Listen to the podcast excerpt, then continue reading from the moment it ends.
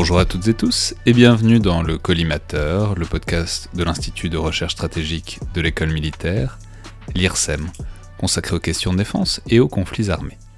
Je suis Alexandre Jublin et aujourd'hui pour un nouvel épisode de ce format dans le bunker, destiné donc à recommander films et séries pour occuper et rendre productive euh, cette longue période de confinement, j'ai le plaisir d'avoir au téléphone Julien Malizard, chercheur en sciences économiques spécialisé sur les questions de défense et de dépenses militaires, titulaire adjoint euh, de la chaire économie de défense de l'IHEDN, l'Institut des hautes études de défense nationale. Bonjour Julien. Bonjour Alexandre. Et alors on vous reçoit aujourd'hui donc pour parler d'un excellent film de 2005 d'Andrew Nicole Lord of War, avec notamment Jared Leto, Ethan Hawke, Bridget Moynihan, et puis surtout Nicolas Cage, qui signait à cette époque-là une de ses meilleures performances euh, depuis longtemps dans le rôle titre, euh, l'une des plus sobres en tout cas, puisque ça, en le revoyant, ça change un peu des, derniers des Templiers et autres Ghost Rider qui, qui occupe beaucoup de sa filmographie ces derniers temps. Film qui parle donc de l'économie de la défense sous l'angle euh, des ventes d'armes, à travers le parcours d'un trafiquant qui fait fortune, notamment à la chute de l'URSS, en redirigeant et en revendant euh, certaines armes du bloc de l'Est vers euh, les guerres civiles qui éclatent un peu partout dans le monde euh, dans les années 1990. Alors Julien, dites-nous peut-être ce qui vous a intéressé dans ce film, qui traite quand même d'une partie des questions militaires et de défense qu'on voit pas si souvent à l'écran, probablement parce que c'est pas la plus spectaculaire, à savoir les ventes d'armes, en l'occurrence sous leur versant illégal. donc c'est un film qui effectivement traite du commerce illégal des armes, euh, et je dirais sous un angle assez euh, cynique, euh, pour pas dire complètement cru en fait.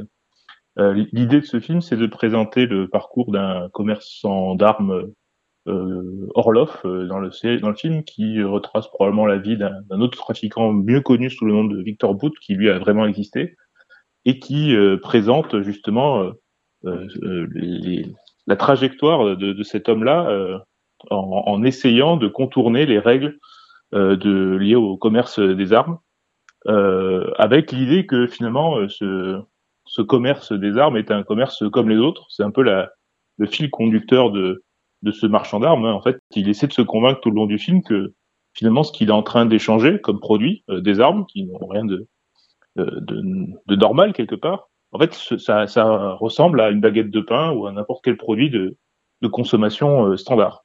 There are over 550 million firearms in worldwide circulation. That's one firearm for every 12 people on the planet. The only question is, how do we arm the other 11? Selling guns is like selling vacuum cleaners. You make calls, pound the pavement. I supply to every army but the Salvation Army. Can you bring me the gun of Rambo? Part one, two, or three? I've only seen part one. Et donc ce, ce film retrace la, carrière de, ce, de cet homme euh, qui, euh, bah, en fait, euh, au fur et à mesure de, ses pérégrinations, euh, profite de la chute du mur de, la chute de l'URSS pour constituer des, récupérer des stocks d'armes absolument gigantesques et les redistribuer un peu partout un certain nombre de conflits, en particulier les conflits africains.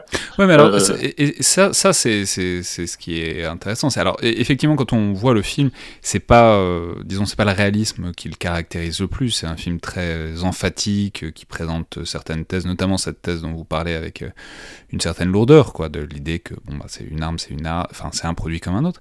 Mais ça, ça, renvoie quand même à une période qui a vraiment existé, une période de prolifération des armes dans tout un tas de conflits issus d'armes issu du bloc de l'Est, qui a vraiment existé dans les années 90.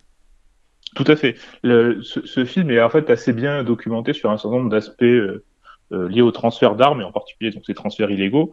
Euh, l'idée du film en fait, c'est qu'il représente trois trois moments en fait du commerce. C'est d'une part trouver des, armes, donc trouver des gens qui ont des stocks d'armes. Et effectivement, la, la, chute de l'URSS et puis la, constitution de tout un tas de petits pays qui sont retrouvés avec des stocks absolument faramineux, avec des gens qui, avec des stocks d'armes qui coûtent cher à entretenir, avec des gens qui étaient très peu ou pas payés. Et donc en fait, euh, bah, l'opportunité s'est faite tout naturellement.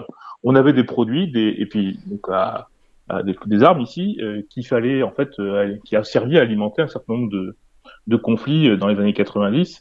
Donc ce, ce, film présente donc cet aspect, je trouve des armes, je les transporte, donc il y a toute une partie logistique, et c'est ça qui est intéressant dans ce film, c'est qu'il présente assez, de manière assez convaincante toute la partie logistique. Donc je, transporte des armes d'un point A à un point B pour les rapprocher le plus possible du conflit.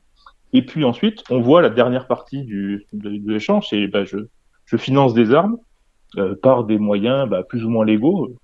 Euh, dans ce film, il est question donc de ces fameux diamants, euh, le fameux les, les, diamants de conflit en fait, ce voilà, on va dire tout, une, gro une, grosse partie du film est centrée autour du Liberia avec un dictateur semi-imaginaire qui s'appelle Victor Baptiste, qui est en fait une transposition assez, enfin, disons, assez crue de Charles Taylor, qui a vraiment été le dictateur de, du, du Liberia à cette époque-là.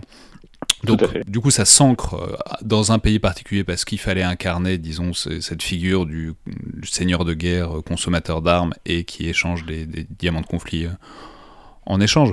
Mais c'est, ça, ça, renvoie aussi, il y a quelques passages en Asie aussi, ça renvoie au fait que c'est un phénomène complètement globalisé dans, au cours de ces années 90. Tout à fait. d'ailleurs, si on regarde un peu la, vie, non pas du film, mais la vie de Victor Booth, euh, donc euh, on se rend compte que c'est quelqu'un qui a servi absolument euh, dans tous les pays du monde, euh, tous ceux qui ont, qui ont eu, il y avait des conflits.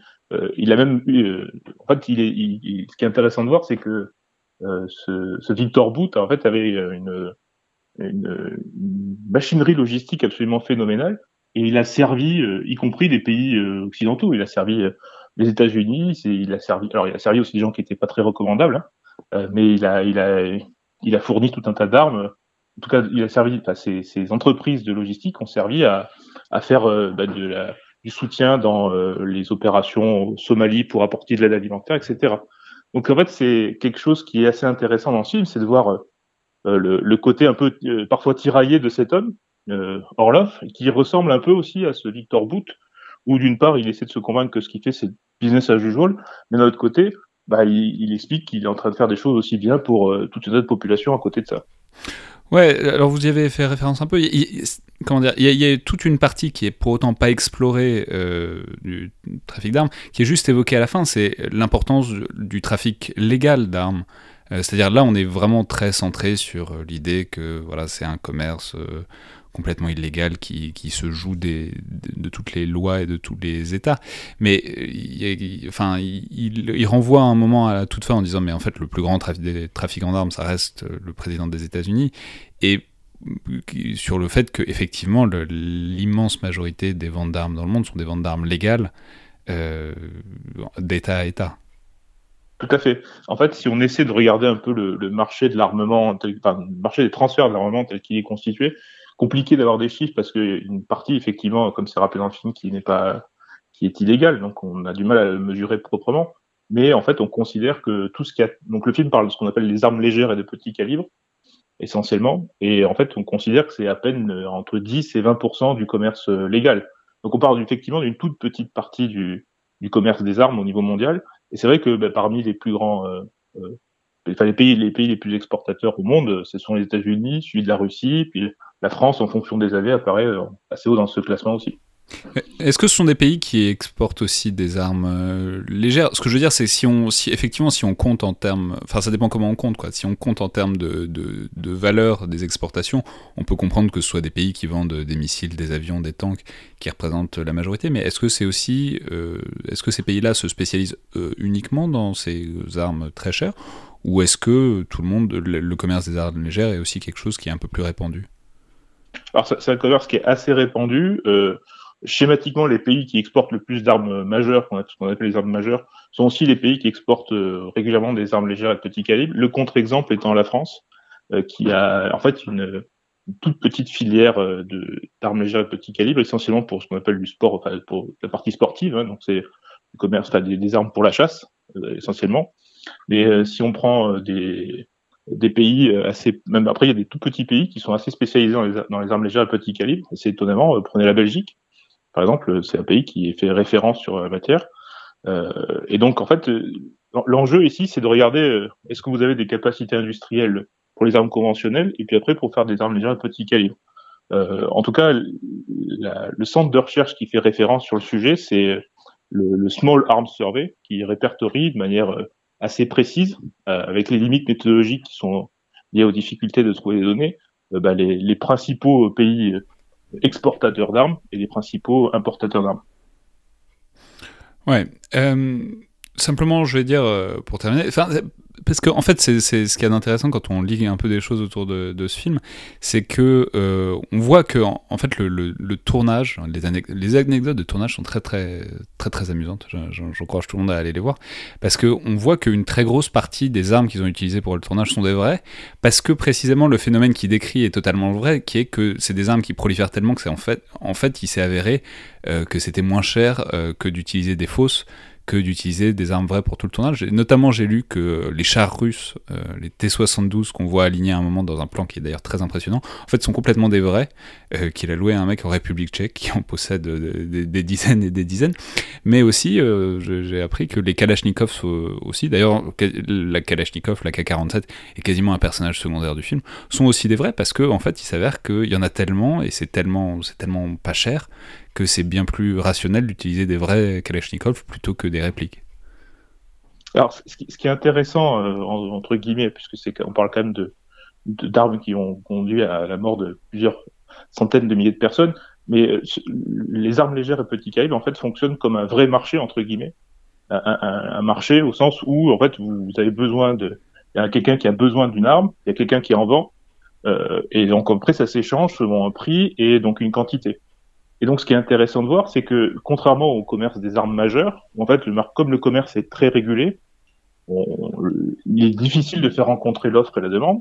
Sur les armes légères et petits calibres, et c'est assez bien documenté par un certain nombre de travaux, en particulier du Small Arms Survey, qui, qui montre que justement les, marchands d'armes arrivent à faire venir les armes plus rapidement sur les, zones de conflit.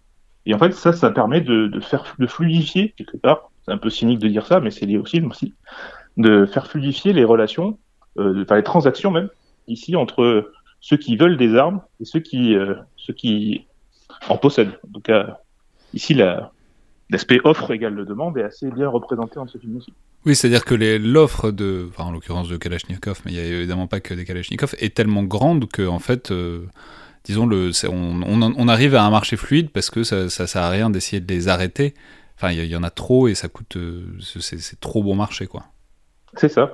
Et donc le, la, logique ici, qui est assez bien représentée dans le film, c'est de euh, j'ai des zones de conflit, j'arrive à faire fonctionner un système de logistique assez efficace pour ramener les armes.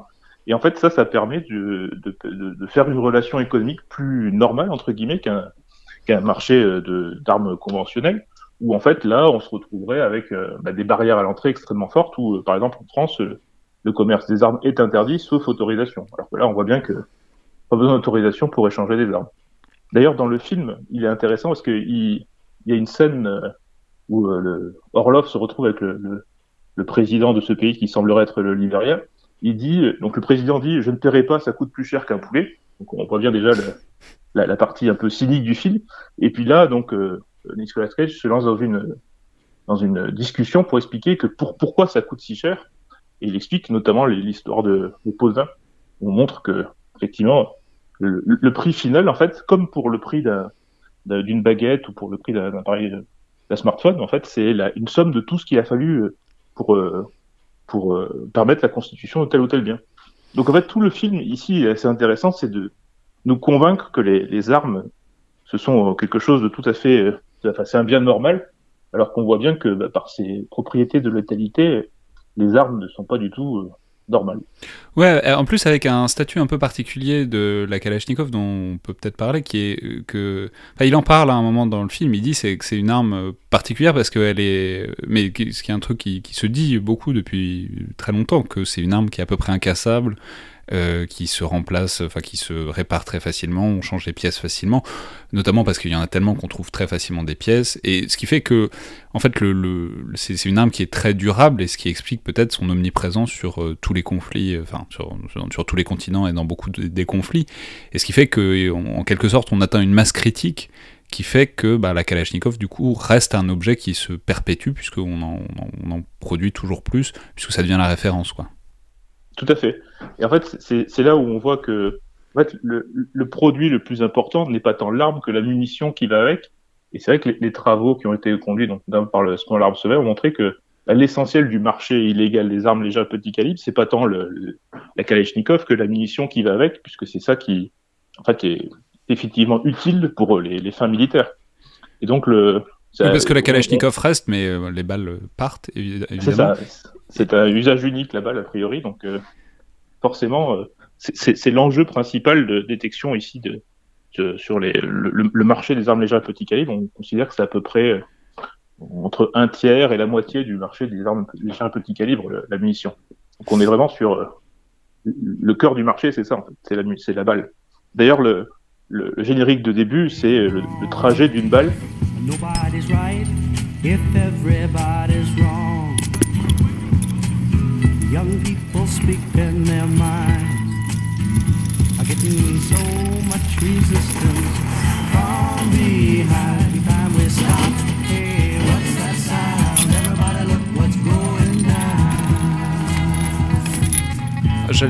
J'allais en dire un mot, c'est le, alors, bon, évidemment, on, invite tout le monde à le voir ou le revoir, il est sur Netflix en ce moment, mais effectivement, au moins revoyez euh, les crédits d'ouverture, puisque c'est une espèce de plan séquence euh, extrêmement impressionnant que j'avais un peu oublié, et qui est clairement un des génériques les plus puissants, je pense, du cinéma de ces dernières années, parce que c'est vraiment une balle depuis euh, sa production jusqu'à sa destination finale, qui en l'occurrence est particulièrement choquante pour ceux qui s'en souviendront.